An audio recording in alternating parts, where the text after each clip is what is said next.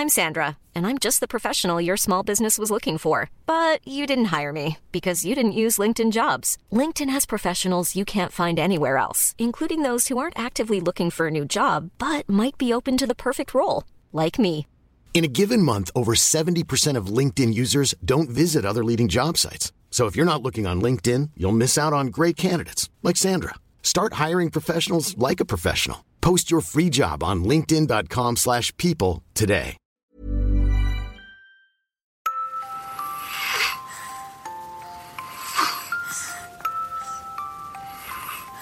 J'adore Jo, mais je suis clairement prête à ce qu'on dorme dans des chambres séparées.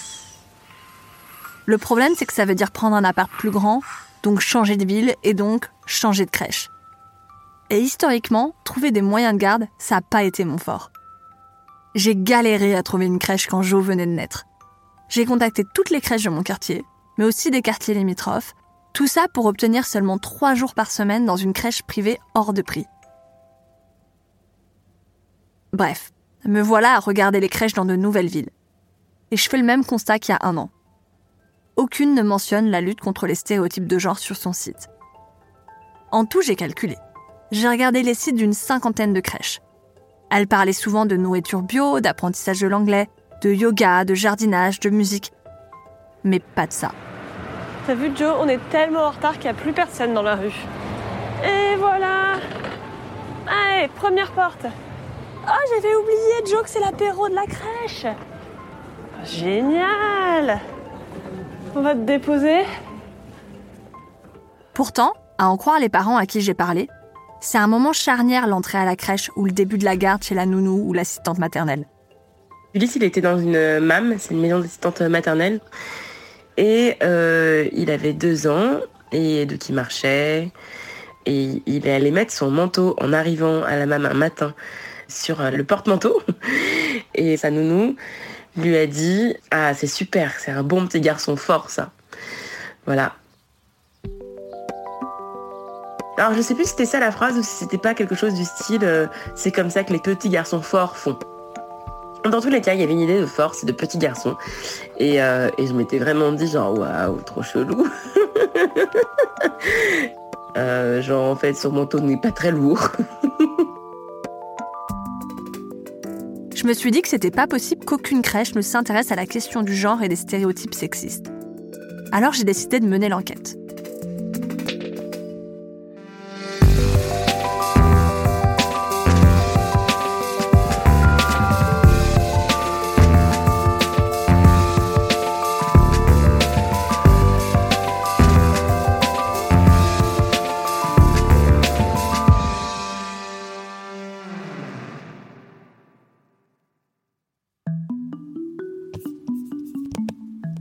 En faisant une recherche sur Internet, j'ai découvert que deux crèches avaient reçu des formations pour lutter contre les stéréotypes de genre en 2009 et 2013. Elles ont d'ailleurs été très médiatisées à l'époque. Je décide de les appeler pour savoir si le programme est toujours en place. Bonjour. Oui, bonjour. Je m'appelle Aline Laurent Maillard, je suis journaliste et je fais un podcast pour Paradiso Média sur l'éducation des bébés. J'ai vu que la ville de Saint-Ouen avait mis en place un programme de formation contre le sexisme dans votre crèche en 2000 2009, si je ne me trompe pas. Est-ce que vous pourriez m'en parler Euh, en fait, euh, le, le département de la Seine-Saint-Denis ne souhaite plus qu'on réponde par rapport à ce sujet. D'accord. Assez vite, je comprends que si le sujet était très porté par la directrice à l'époque, c'est plus vraiment une priorité depuis qu'elle est partie à la retraite. Quant à la deuxième crèche, quand je les ai appelés, on m'a renvoyé à la collectivité locale, qui n'a jamais répondu à mes nombreuses demandes d'interview. Bonjour. Oui, bonjour. Euh, je m'appelle Aline Laurent Maillard, je suis journaliste et sur euh, l'éducation des enfants euh, de Moi, la j'ai- naissance. j'ai J'ai eu au téléphone la petite enfance qui m'a dit que là, ça qui avait été mise en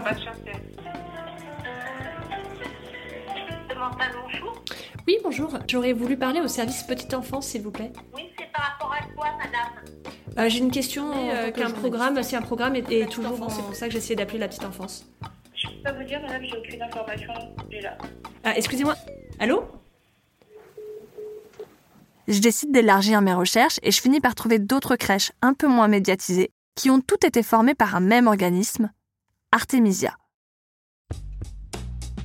Je suis Sophie Collard, coordinatrice générale d'Artemisia depuis 2009.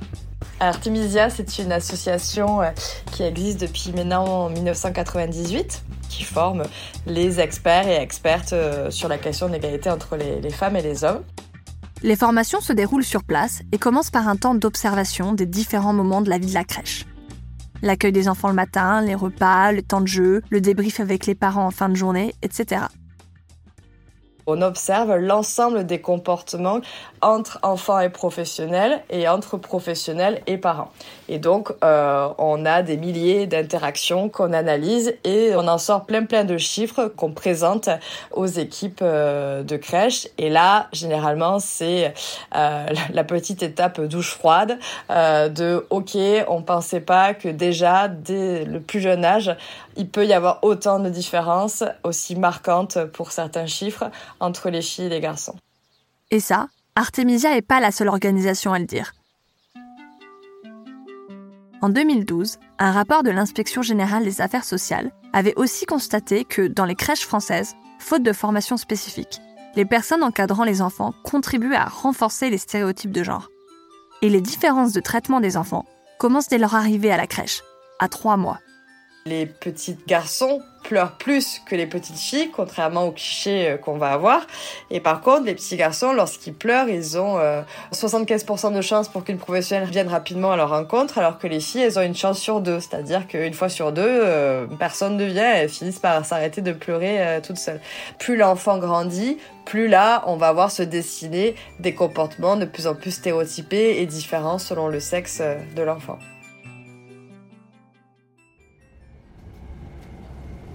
Mesdames, Messieurs, notre train va entrer en gare de Toulouse-Matabio. Merci de patienter. Quelques semaines après ma discussion avec Sophie, j'ai donc décidé d'aller sur le terrain, dans une crèche formée par Artemisia, à Blagnac, près de Toulouse.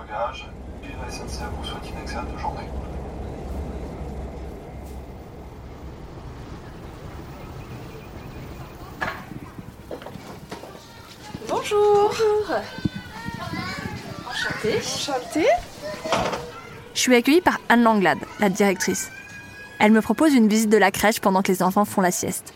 Donc là, euh, nous avons le réfectoire, donc euh, où les enfants euh, viennent se restaurer et pour le goûter.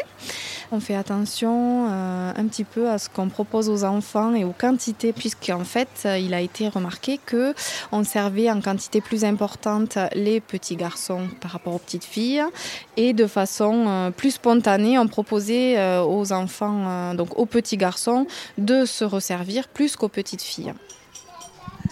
Cette inégalité dans l'accès à la nourriture, elle revient systématiquement d'une crèche à l'autre. C'est ce qu'a vu Sophie Collard, d'Artemisia. Et aujourd'hui, on sait que ça a des conséquences. Il est de plus en plus accepté par le monde de la recherche que la différence de taille entre les femmes et les hommes est due en partie au fait que les hommes ont historiquement eu plus d'accès à la nourriture que les femmes, ce qui n'a pas tellement changé aujourd'hui. Entre ça et le fait qu'on pousse les garçons à faire du sport, c'est pas étonnant que leur courbe de croissance et leur masse musculaire dépassent progressivement celle des filles.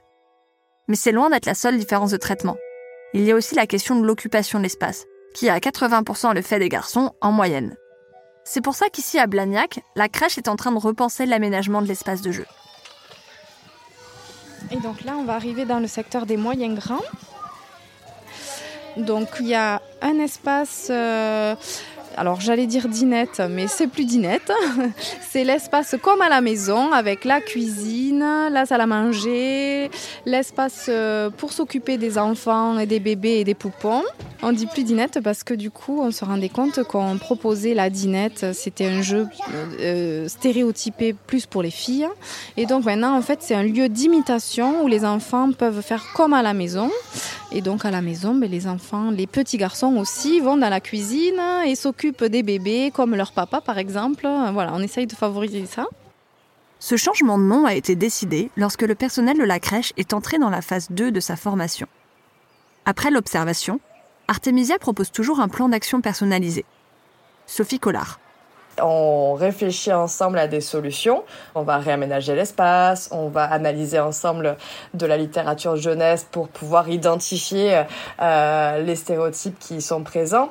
Euh, on va réfléchir ensemble à des événements ou des jeux ou des activités à faire avec les familles pour sensibiliser aussi les familles pour qu'elles puissent du coup continuer ce, ce chemin-là. Progressivement, alors que les enfants se réveillent de leur sieste, la vie reprend.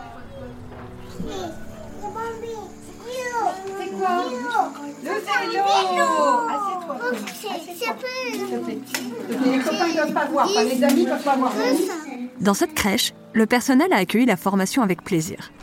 Les auxiliaires de puériculture l'ont notamment vu comme un bon moyen de s'outiller et d'enclencher un dialogue avec certains parents. C'est ce que m'a raconté Christine. En fait, on s'apercevait qu'il y a des papas qui ne supportent pas que leur fils puisse jouer à la dinette ou puisse mettre des robes de princesse pour le déguisement. Je vous dirai un cas qui va peut-être choquer, mais d'un papa, euh, ça fait peut-être 4 ans, qui ont dit au retour de, euh, de transmission le soir que euh, ce matin, nous avons sorti les déguisements et que le petit a mis une robe de princesse, il s'est éclaté avec la robe de princesse, il dansait, et le papa a regardé son fils en disant, et à part te travestir, qu'est-ce que tu, as fait de ta journée? Quand on a vu euh, des réactions pareilles euh, de, de parents, c'est vrai que là, on s'est posé un peu la question de dire, oulala, euh, il y a des choses qu'il faut faire remonter et faire avancer. Le soir, j'ai demandé aux parents ce qu'ils pensaient de la formation. Il y a les enthousiastes. Euh, J'avoue que ça m'intéresse et que je suis euh, assez pour en fait euh, ce type de formation. Ça m'a conforté dans ce que j'avais envie de faire moi. Le laisser en fait jouer avec ce qu'il a envie de jouer. C'est dans un magasin qu'il y a une poupée qui lui plaît, ben, s'il veut la prendre, il la prend. Si, si, si, on a prévu d'acheter quelque chose, bien sûr. Ok, mais je suis très, oui, pour le, comment se dire en français, l'égalitarisme, femme, homme, oui, les deux, oui, oui. Donc, euh, s'il y a des experts qui viennent euh, avec de la patience, avec des, des temps pour expliquer qu'il y a d'autres façons de faire des choses, je pense que c'est toujours positif. Il y a des parents un peu défaitistes.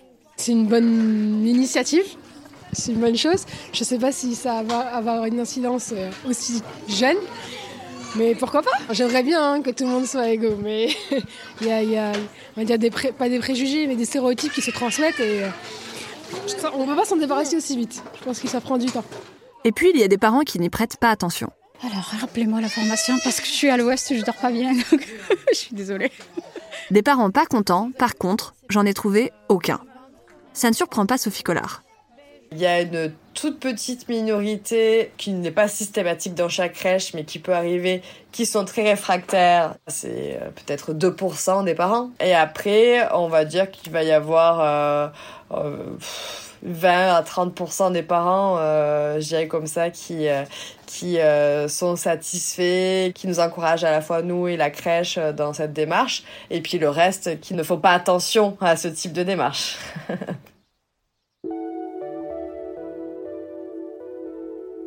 Le lendemain matin, avant de reprendre le train pour Paris, je décide de repasser à la crèche pour assister à l'arrivée des enfants. Ce moment où les enfants dévoilent, parfois fièrement, leur tenue du jour. Parapluie. Il pleut pas. Il pleut pas, mais non. Ça, c'est Françoise, une auxiliaire. Ce matin, Zina est arrivée avec un parapluie rose qu'elle montre à toute l'équipe. On aurait eu tendance à dire euh, avant euh, la formation que euh, oh, tu as un joli parapluie, euh, voilà. Mais depuis qu'elle a découvert que 80% des compliments sur l'apparence sont à destination des filles, Françoise essaye de ne pas leur faire trop de compliments gratuits, pour ne pas qu'elles surinvestissent leur apparence. Il pleut, Zina Et Tu vas pas te mouiller aujourd'hui, tu vas être abritée avec ton parapluie. On va formuler différemment en fait, on va essayer. Ça, c'est Lauriane, une autre auxiliaire. Au début, elle trouvait ça difficile de changer sa façon d'interagir avec les enfants. Après, ce qu'il y a de bien, c'est que s'il y en a une qui faute, entre guillemets, il euh, y a la collègue, voilà, toujours sur le ton de l'humour et tout, qui va te corriger ou qui va, voilà.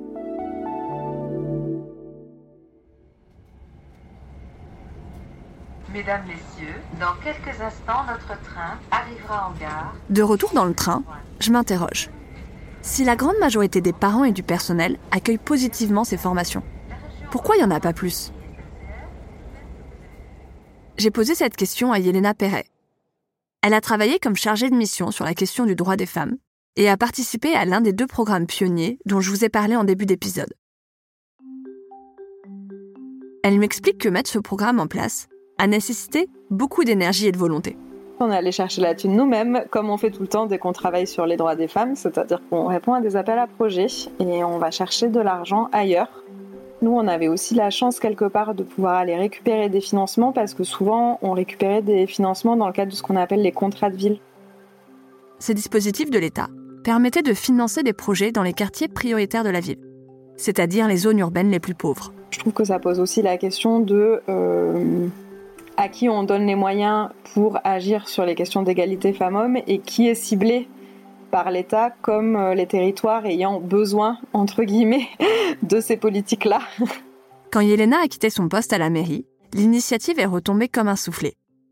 Le projet de former d'autres établissements de la collectivité n'a pas vu le jour. Euh, aller chercher la subvention, monter le projet, euh, rédiger le marché public, faire l'appel. Enfin, tout un tas de trucs très techno-administratifs. En fait, si t'as pas quelqu'un pour s'en occuper euh, qui est dédié à ça, ben en fait, ça se met pas en place. Il nous faut beaucoup d'énergie et que c'est toujours les mêmes qui portent de toute façon, avec zéro soutien, zéro moyen et qui essayent tant bien que mal de faire avancer les choses au mieux et voilà, qui s'épuisent beaucoup aussi. Pour Yelena, le problème vient aussi du manque de formation des collectivités et des élus. Quand tu n'es pas sensibilisé sur ces questions-là, euh, arriver spontanément à avoir l'idée de se dire que tu vas travailler cette question et de réfléchir à comment ça peut être pertinent de le travailler pour que vraiment ça ait un impact et ça change quelque chose, euh, ben voilà, c'est aussi un métier, c'est des compétences, c'est une expertise aujourd'hui qui est quand même pas très répandue malgré tout. Et puis, euh, et puis l'idée que c'est jamais un sujet prioritaire en fait. Et ça, c'est vrai aussi au niveau national. Pour Yelena, il y a une inertie des pouvoirs publics qui s'explique en partie par l'expérience des ABCD de l'égalité.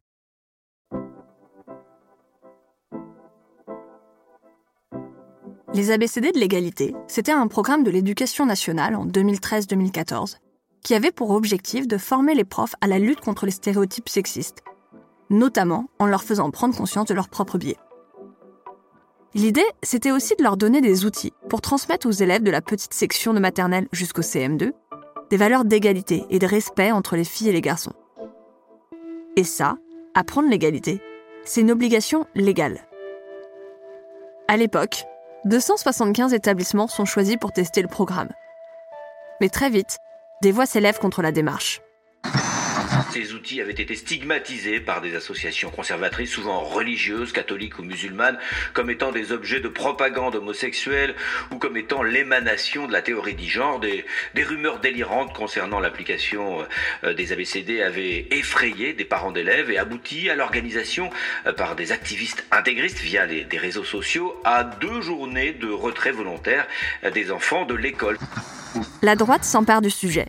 Les médias en font leur chou gras et Benoît Hamon, qui est alors ministre de l'Éducation, annonce que malgré leur succès dans les écoles, les ABCD ne seront pas généralisés. Le gouvernement recule et retire l'expérimentation. Enfin, quand même, les ABC de l'égalité, ça a fait que euh, le mot genre, c'est devenu un gros mot quand même.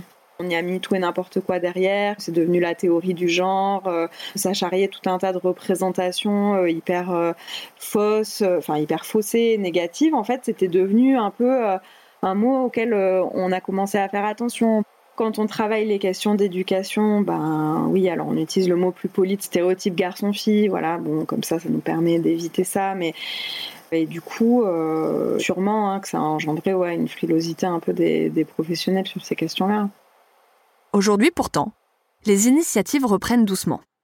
À la ville de Paris ou dans des groupes privés, comme Babylou ou le groupe SOS. Malheureusement, Former les crèches, ça ne suffit pas. C'est Sophie Collard qui m'explique ça. Environ 70% des enfants euh, euh, qui sont euh, accueillis avant, avant leurs 3 ans sont plutôt sur de l'offre de garde individuelle. Ce sont les assistantes maternelles, qui accueillent jusqu'à 3 enfants chez elles ou en maison d'assistante maternelle. comme celle d'Ulysse, et les nounous, qui gardent les enfants au domicile de leurs parents. Comme elles sont indépendantes et travaillent relativement seules, elles sont à la fois plus difficiles à toucher et plus difficiles à former. En 2021, Artemisia a lancé une nouvelle offre pour répondre à leurs demandes de formation. On commence le démarrage euh, d'une nouvelle action qui s'appelle Égali Relais, donc qui est pour les euh, à destination des relais petite enfance, qui sont du coup des structures qui rassemblent des assistants et des assistantes maternelles. Les choses avancent, mais ça va prendre du temps.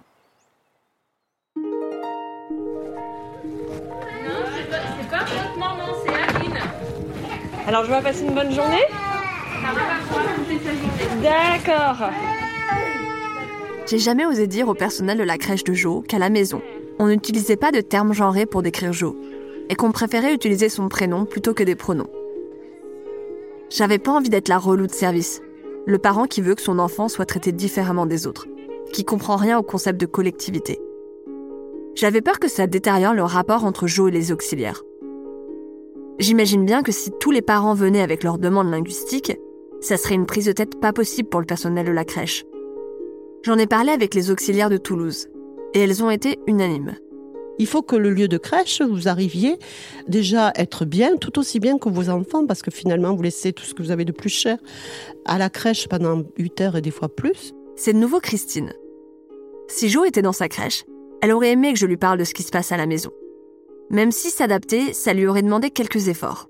Si j'avais un parent qui me demandait euh, de ne pas utiliser il, elle ou petite fille ou petit garçon, euh, en crèche, ce serait quand même difficile.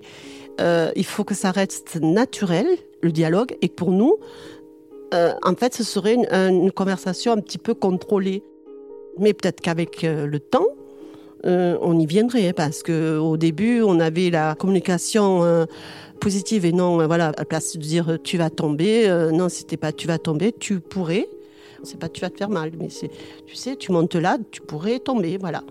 Euh, mais tu pourrais, c'est pas tu vas. Donc tout ça, là, au début, c'était dur, et finalement, on finissait par parler comme ça. Je suis à deux doigts de déménager à Blagnac. Mais bon, la grisaille parisienne me manquerait trop.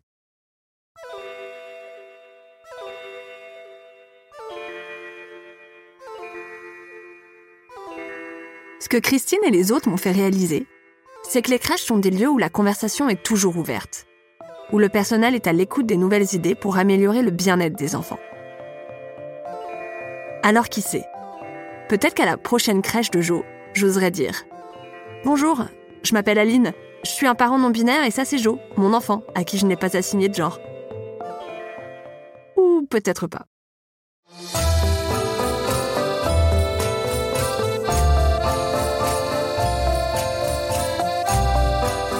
Vous venez d'écouter Bienvenue bébé. Si cet épisode vous a plu, n'hésitez pas à nous laisser des étoiles sur Apple Podcast ou Spotify. L'épisode suivant sortira mercredi prochain. Vous pouvez retrouver en description tous les articles et les livres mentionnés dans cet épisode. Bienvenue bébé est une série du podcast Le Journal, produit par Paradiso Média. Écrite et racontée par Aline Laurent-Maillard et produite par Suzanne Collin. Théo Albaric a monté, réalisé et mixé les épisodes.